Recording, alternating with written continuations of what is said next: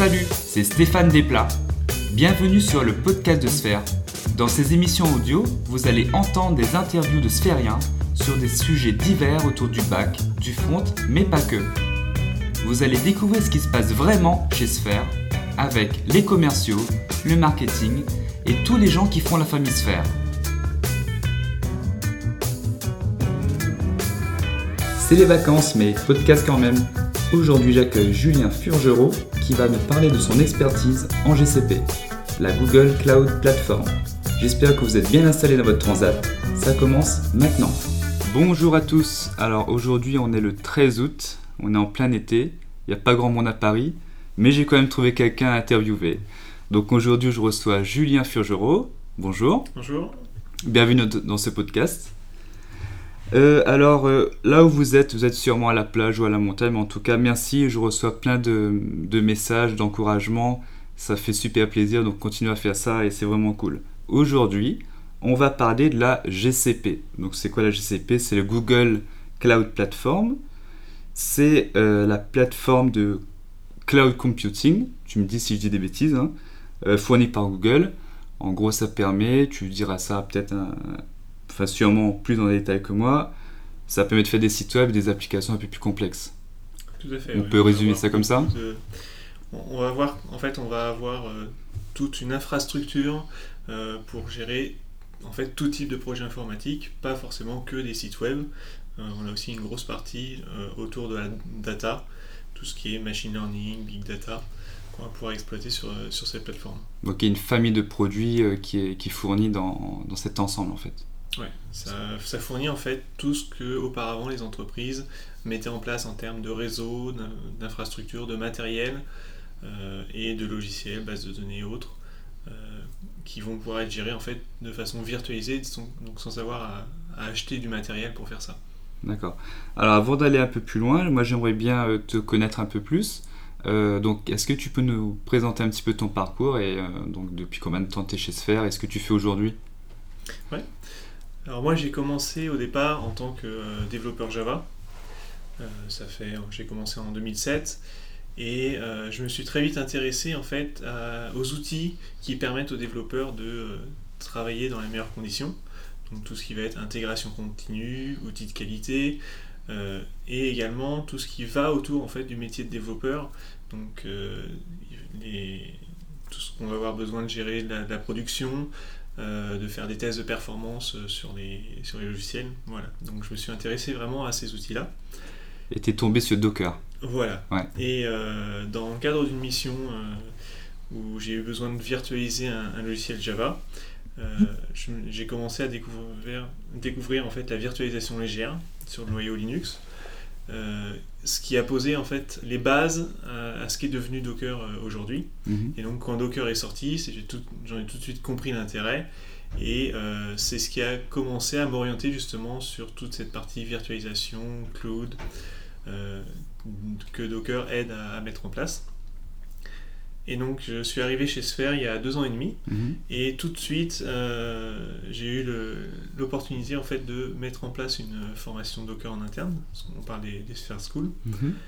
Et euh, justement, par rapport à cette expérience, euh, Didier Girard m'a proposé de me former à la Google Cloud Platform et même de devenir après certifié et formateur autour de cette plateforme. À ce moment-là, il y avait que Didier qui était euh, expert dans ce domaine, je crois, non? Alors Didier, effectivement, est euh, certifié formateur GCP depuis euh, plusieurs années. Il y avait deux ou trois autres sphériens qui travaillaient aussi dessus. Mais depuis, voilà, on a, je, suis arrivé et d'autres m'ont rejoint au- sur ce métier-là. Ok. Et du coup, aujourd'hui, ton activité chez Sphere, ça continue dans, voilà, dans ce domaine, j'imagine? Ouais, aujourd'hui, j'ai euh, mis de côté la partie développement Java, même si je continue quand même à suivre un peu les, les nouveautés. Mais ce que je fais de, de plus en plus, c'est accompagner les clients pour euh, justement utiliser de la meilleure façon la, la Google Cloud Platform. Mhm. Ça peut être euh, des missions de con- conseil ponctuelles. J'interviens quelques jours chez un client pour vo- voir comment ils utilisent la plateforme et comment ils pourraient améliorer leur travail. Ou carrément, euh, pour des clients qui n'ont jamais fait de, de GCP, les conseiller pour mettre, faire tourner leurs applications justement sur la plateforme. Ok. Donc aujourd'hui, tu es expert GCP et tu es aussi trainer. Donc en quoi, enfin comment s'organisent tes journées, comment s'organise ta semaine plutôt autour de ça? Alors justement, la semaine partagée, j'ai la plupart du temps une mission, on va dire fil rouge, sur laquelle j'interviens 2-3 jours par semaine, chaque semaine. Et à côté de ça, euh, sur les 2 ou 3 jours restants, je vais soit euh, justement donner des formations euh, GCP, qui sont des formations officielles mises en place par Google et sur lesquelles que je suis habilité en fait à donner en tant que, que traîneur officiel. D'accord, c'est des formations qui durent combien de temps?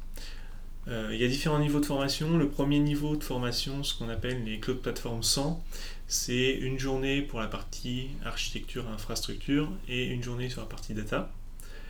Au deuxième niveau, en Cloud Platform 200, on va avoir des formations 3 jours pour la partie architecture, 4 jours pour la partie data. Moi personnellement, je m'occupe vraiment que de la partie architecture. Et donc sur 3 jours, je peux vous former à euh, comprendre comment fonctionnent les machines virtuelles, les réseaux, et euh, tous les autres outils vraiment d'infrastructure qu'on va retrouver sur la plateforme. Mhm. Et ça t'est venu comment cette, euh, cette envie de, de, de faire du, du training? C'est euh, c'est un truc que tu faisais déjà avant, peut-être dans d'autres domaines ou En fait, assez rapidement, j'ai eu envie, déjà dans un premier temps, de partager ce que je pouvais apprendre dans les mhm. conférences ou sur de la veille technologique avec mes collègues au début avec mes collègues euh, directs dans mon équipe, mais au sens plus large avec tous les, collègues de l'entreprise. Et donc voilà, j'ai apprécié de justement faire cette transmission de connaissances. Et j'ai fait ça donc euh, au niveau de, de Sphere, donc avec la formation Docker que j'ai montée. Et donc c'était un peu naturel pour moi aussi de le faire euh, avec les clients pour leur transmettre justement ma connaissance de la GCP. Est-ce que tu penses que c'est c'est vraiment Enfin, est-ce qu'il y a une euh, vraie valeur ajoutée d'être certifié euh, pour la GCP ou, euh, ou le fait de suivre la formation, ça peut être suffisant et on peut, on peut vite être autonome en, enfin, chez un client? Qu'est-ce que, qu'est-ce que va apporter en plus le fait d'être certifié? Alors la certification, c'est juste une validation des acquis que vous pouvez avoir sur la GCP. Mhm. Euh, par contre, je pense que c'est très important, très important de vraiment suivre les formations Google. C'est trois jours très intensifs et qui vous donnent vraiment toutes les bases pour être à l'aise sur la GCP. D'accord. Euh, ça permet d'apprendre en trois jours ce que vous pourriez mettre des mois à découvrir par vous-même ah oui, bien sûr, en, utilisant simplement la GCP. Parce que la documentation n'est pas forcément très fournie ou euh, elle est très très fournie justement et euh, il faut savoir, faut, savoir s'y retrouver. Ouais, d'accord. C'est moi il y a, y a, plein de choses que euh, que je connais pas par cœur dans les détails, mais justement le fait d'avoir eu cette formation et euh, d'avoir eu une une vue d'ensemble de toutes les possibilités, ça me permet facilement de retrouver les, les informations, les détails dont j'ai besoin. D'accord. Et euh, qu'est-ce que tu conseilles comme profil euh, pour les gens qui, qui s'intéressent, qui souhaiteraient euh, suivre cette formation et être certifiés? Est-ce qu'un développeur front qui n'a jamais fait de bac, qui ne connaît pas du tout les réseaux, etc., est-ce que, peut être, est-ce que ça peut être un bon profil? C'est vrai que c'est plus adapté aux administrateurs système, administrateurs réseau, développeurs bac éventuellement. Euh, dans le sens où là, sur la formation architecture, on va, on va vraiment parler d'infrastructure. Mhm. Euh, donc ça veut dire savoir gérer des machines euh, virtuelles, avoir des connaissances en réseau pour mettre en place de la sécurité, et également avoir des connaissances en système Linux ou Windows, parce qu'on va avoir de la configuration à faire sur ces, sur ces machines-là pour installer les logiciels et autres. Donc euh, il faut quand même un background, on peut pas le proposer à quelqu'un qui sort d'école, qui n'a pas forcément d'expérience. Euh. Après, les... il y a énormément de produits différents sur la GCP. Mhm. Euh, là, j'ai parlé vraiment de la partie infrastructure. Et là, effectivement, il faut avoir un background sur tout ce qui est réseau IP mhm. pour, pour, bien l'utiliser. Mais il y a aussi des produits qui sont plus orientés services et API. Euh, par exemple, il y a des, API sur la plateforme Google pour faire de la reconnaissance d'image. vous fournissez une image, Mhm. un, un appel sur une API REST, et euh, Google vous retourne les mots-clés de ce qu'il a pu détecter sur cette image. D'accord. Donc ça, c'est complètement utilisable par un développeur front. Mhm. Et euh, est-ce que toi, en tant que formateur, tu as des accès, euh, enfin des accès privés à des ressources que nous on n'aurait pas, nous en tant que public? Alors, en tant que formateur, j'ai accès euh, à tous les supports de formation euh, Ouais. de, de- de Google, évidemment. J'ai accès également, euh, les formations sont accompagnées par des exercices sur une plateforme qu'on appelle les Quick Labs, où en gros on peut pratiquer sur, euh, sur la durée d'un exercice, sur une demi-heure, une heure, avec un accès en fait vraiment complet à la GCP, avec des exercices, à- des commandes à passer, voilà, des exercices à réaliser pendant cette heure-là. Donc j'ai accès à tout- tous ces petits exercices. Mhm. Et euh, en tant que trainer, j'ai aussi accès à euh, des, un, un forum euh, qui s'appelle GCP Insiders, Ouais. sur lequel je peux poser des, des questions ou interagir en fait avec directement les développeurs de la, de la GCP. Hmm, D'accord.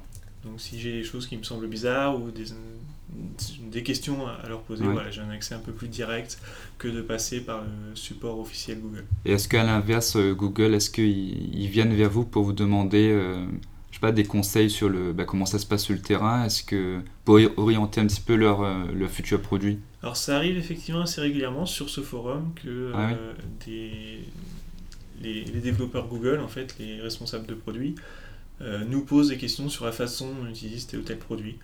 Euh, on est amené à répondre à des, à des, à des questionnaires euh, sur, l'utilisation d'un produit, Mhm. où on nous propose aussi parfois d'utiliser les versions alpha des, des produits avant même leur sortie publique. D'accord. Alors, on va changer de sujet. En fait, euh, euh, le- ce podcast, euh, je suis super content parce que c'est de plus en plus écouté, et notamment dans des startups. Et euh, donc, moi, je m'adresse un petit peu aux, aux DSI euh, des, petites PME, et je me dis, euh, enfin, on parle du cloud depuis plusieurs années, mais à quel moment et peut-on dire que bah voilà, on pourrait imaginer faire une migration vers le cloud? Je pense par exemple à une, une petite société qui fait du traitement d'images en provenance de drones par exemple. Est-ce qu'on peut dire, ben, elle, elle est prête, elle pourrait passer au cloud, quel est l'avantage? Et comment se dire que ben, même une petite startup pourrait euh, utiliser ce type d'architecture en fait, la, GCP est adaptée à beaucoup de cas différents.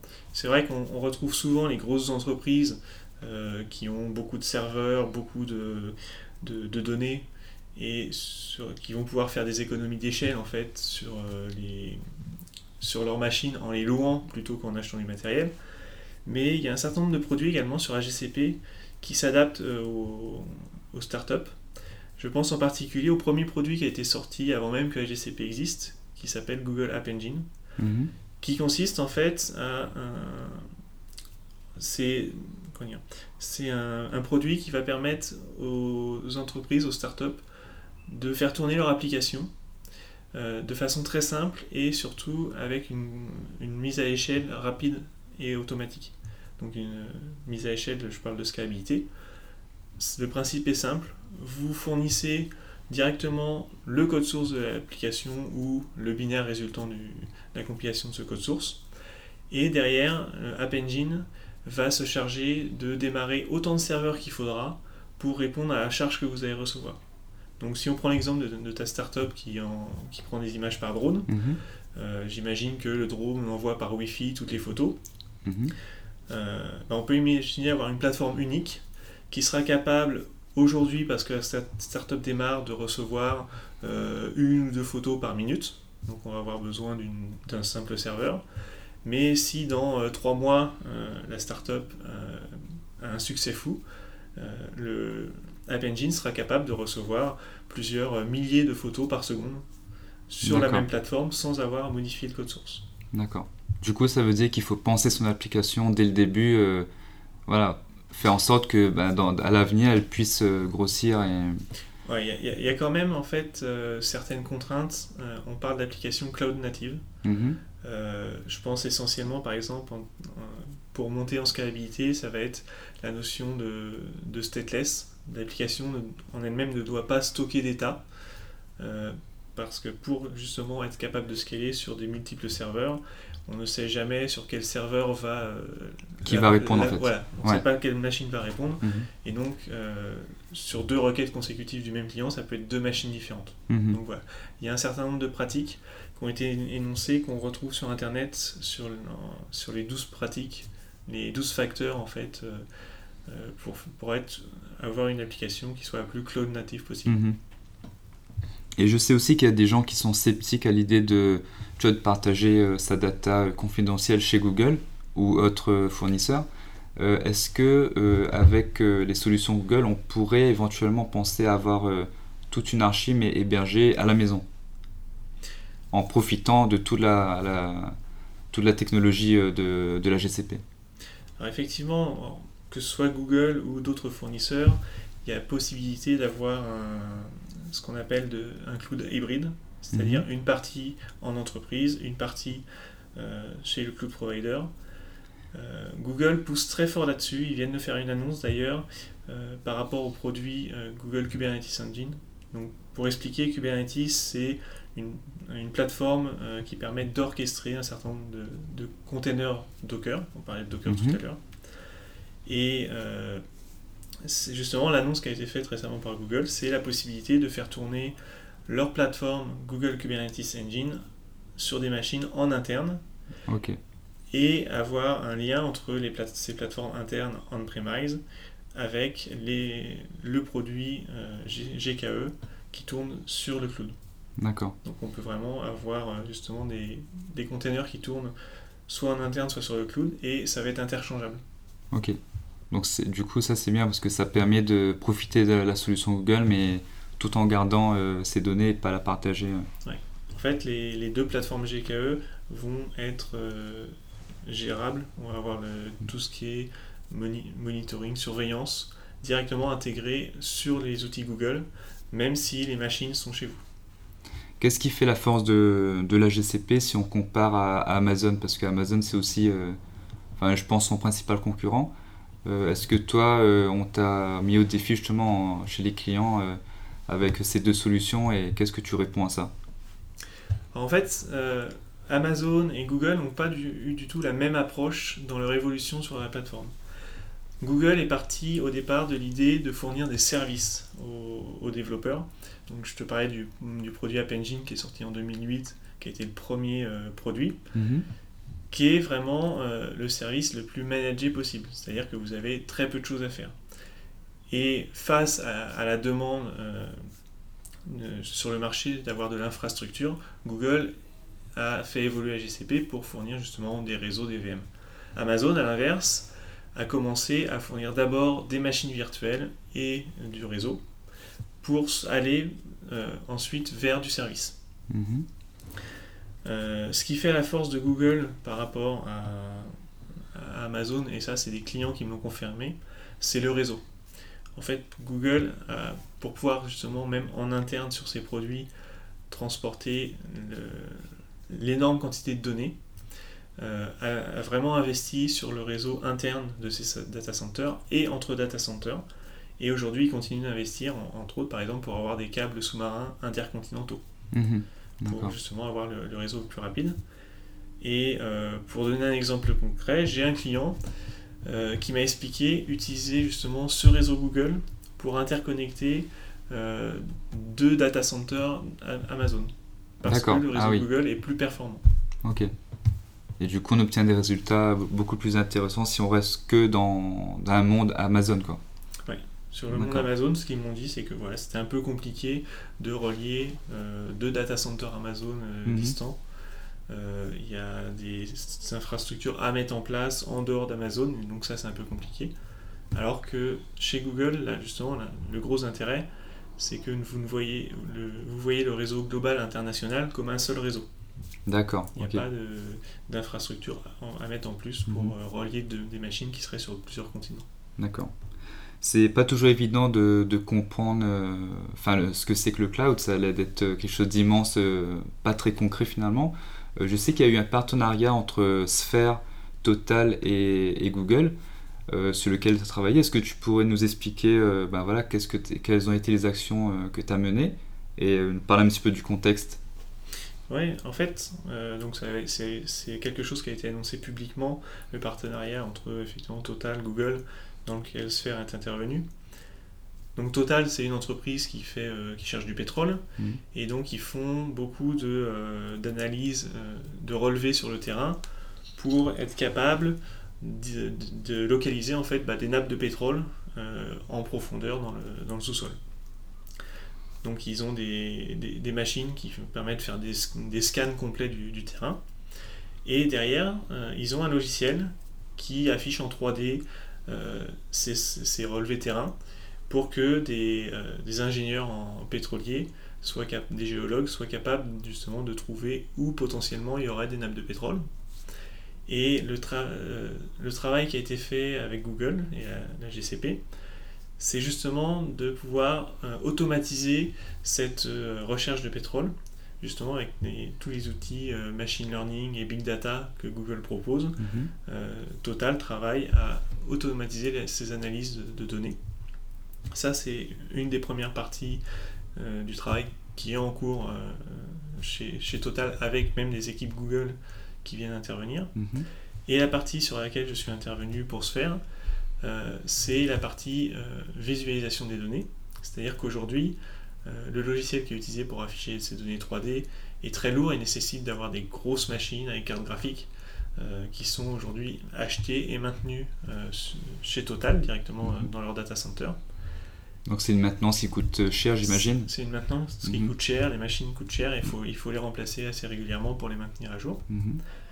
Et aujourd'hui, justement, Total, euh, avec l'accompagnement de Sphere, va pouvoir migrer ses logiciels sur des machines virtuelles.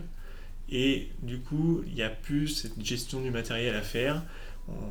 Total va pouvoir bénéficier des dernières cartes graphiques euh, NVIDIA qui sortent sur la plateforme mhm. euh, GCP. Euh, va pouvoir aussi ne plus avoir à maintenir les machines, donc pas de matériel à remplacer, et également va pouvoir euh, ne, démarrer les machines virtuelles que au moment où ils en ont besoin. D'accord. Parce que certains euh, profils de géologues n'ont besoin du logiciel que deux, heures une fois par semaine, mhm. et donc c'est pas nécessaire d'acheter une machine et de la maintenir en permanence pour seulement deux heures d'analyse par semaine. D'accord. Et du coup, si maintenant cette data elle est stockée chez Google, on peut imaginer euh, de nouveaux services qui vont apparaître pour pouvoir être consommés par euh, peut-être des, des, étudiants ou des universités pour, euh, Alors justement, pour accompagner Total en fait. Le, premier pas vers, vers le cloud, c'est d'abord de porter la donnée. Mhm. Une fois que la donnée est dans le cloud, on va pouvoir la transformer, la traiter différemment. Et comme c'est une plateforme globale internationale, la GCP, on va pouvoir justement partager les données qui avant étaient euh, sur le réseau total euh, fermé mhm. et le partager avec des, partenaires universitaires ou, ou d'autres clients qui vont pouvoir justement bah, étudier certaines données que Total a pour justement essayer d'améliorer la reconnaissance du terrain, des choses comme ça. Et ça, euh, ce, que, ce que tu as fait chez Total, ça s'appelle le, lift and shift. Et euh, est-ce que tu, tu as d'autres euh, stratégies de migration? Est-ce qu'il y a d'autres stratégies qui existent? Oui, tout à fait. Donc le lift and shift, pour expliquer, c'est vraiment, je prends le logiciel tel qu'il existe et je, je, fais en sorte de le reproduire à l'identique sur la GCP, mhm. de façon à ce qu'il y ait le moindre, moins de changements possible dans le code du logiciel. Ça, c'est Mais ça, c'est un truc magique, euh, tu prends et tu, euh, tu démarres et ça marche? La plupart du temps, ça marche bien. Ouais. Parfois, il y a quelques contraintes qui nécessitent euh, d'adapter un peu. mais en général, ça marche bien. L'inconvénient de cette approche, c'est qu'on garde souvent un logiciel de, de l'ère pré-cloud qui n'est pas adapté justement en termes de scalabilité ou autre. Voilà, ça n'a pas été pensé comme ça à la base. Quoi. Mm. Ouais. Donc l'autre approche, c'est à l'inverse, de dire euh, on va on va pas reprendre un logiciel existant, mhm. mais on va partir sur un nouveau logiciel qu'on va justement euh, imaginer cloud natif et qui va permettre justement de bénéficier, profiter au mieux en fait des ressources du cloud. Ok. Du coup là par contre c'est plus long. J'imagine, euh, c'est une migration qui est plus longue, quoi, parce qu'il faut... Alors effectivement, ça nécessite de... Euh, bah, on, va recoder entièrement le logiciel, ou entièrement ou partiellement. Mhm. Euh, on le recommande plus pour des clients qui partent quasiment de zéro, typiquement les startups, qui vont être plus à même de, de partir directement sur un logiciel qui va être natif du cloud. D'accord. Et au final, voilà, j'imagine que tout ça, c'est les trucs qu'on apprend euh, durant la formation. Quoi. On est, enfin, les étudiants sont sensibilisés à ces différentes approches.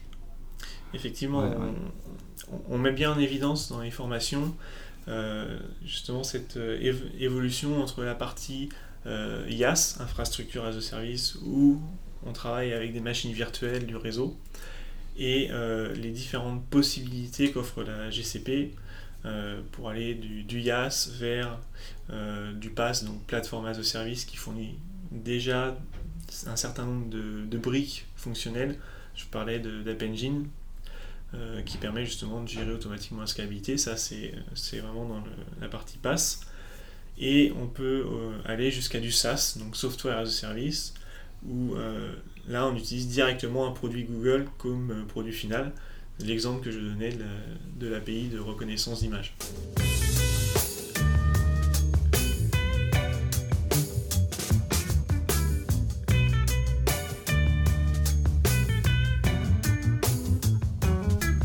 Voilà, on a une meilleure vision de la, GCP maintenant.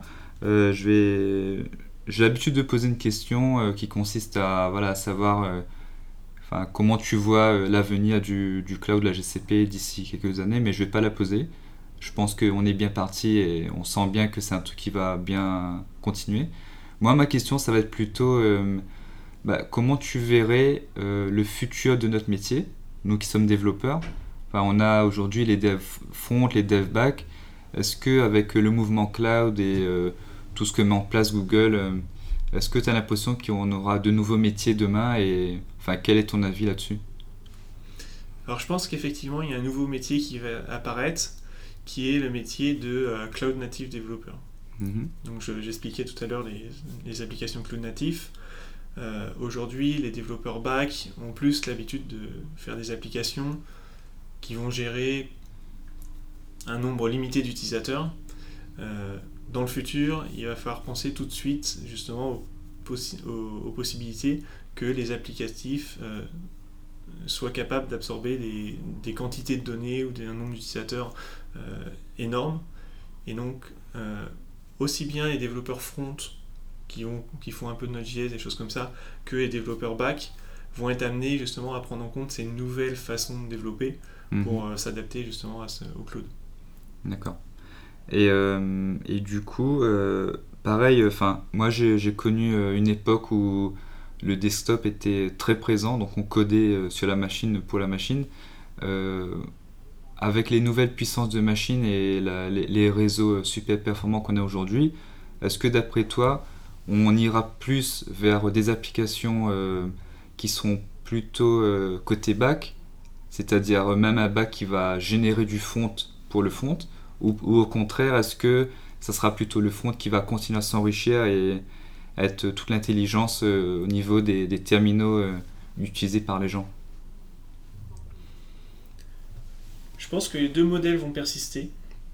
Euh, mais euh, c'est vrai que de plus en plus, on va pouvoir utiliser la puissance euh, du cloud.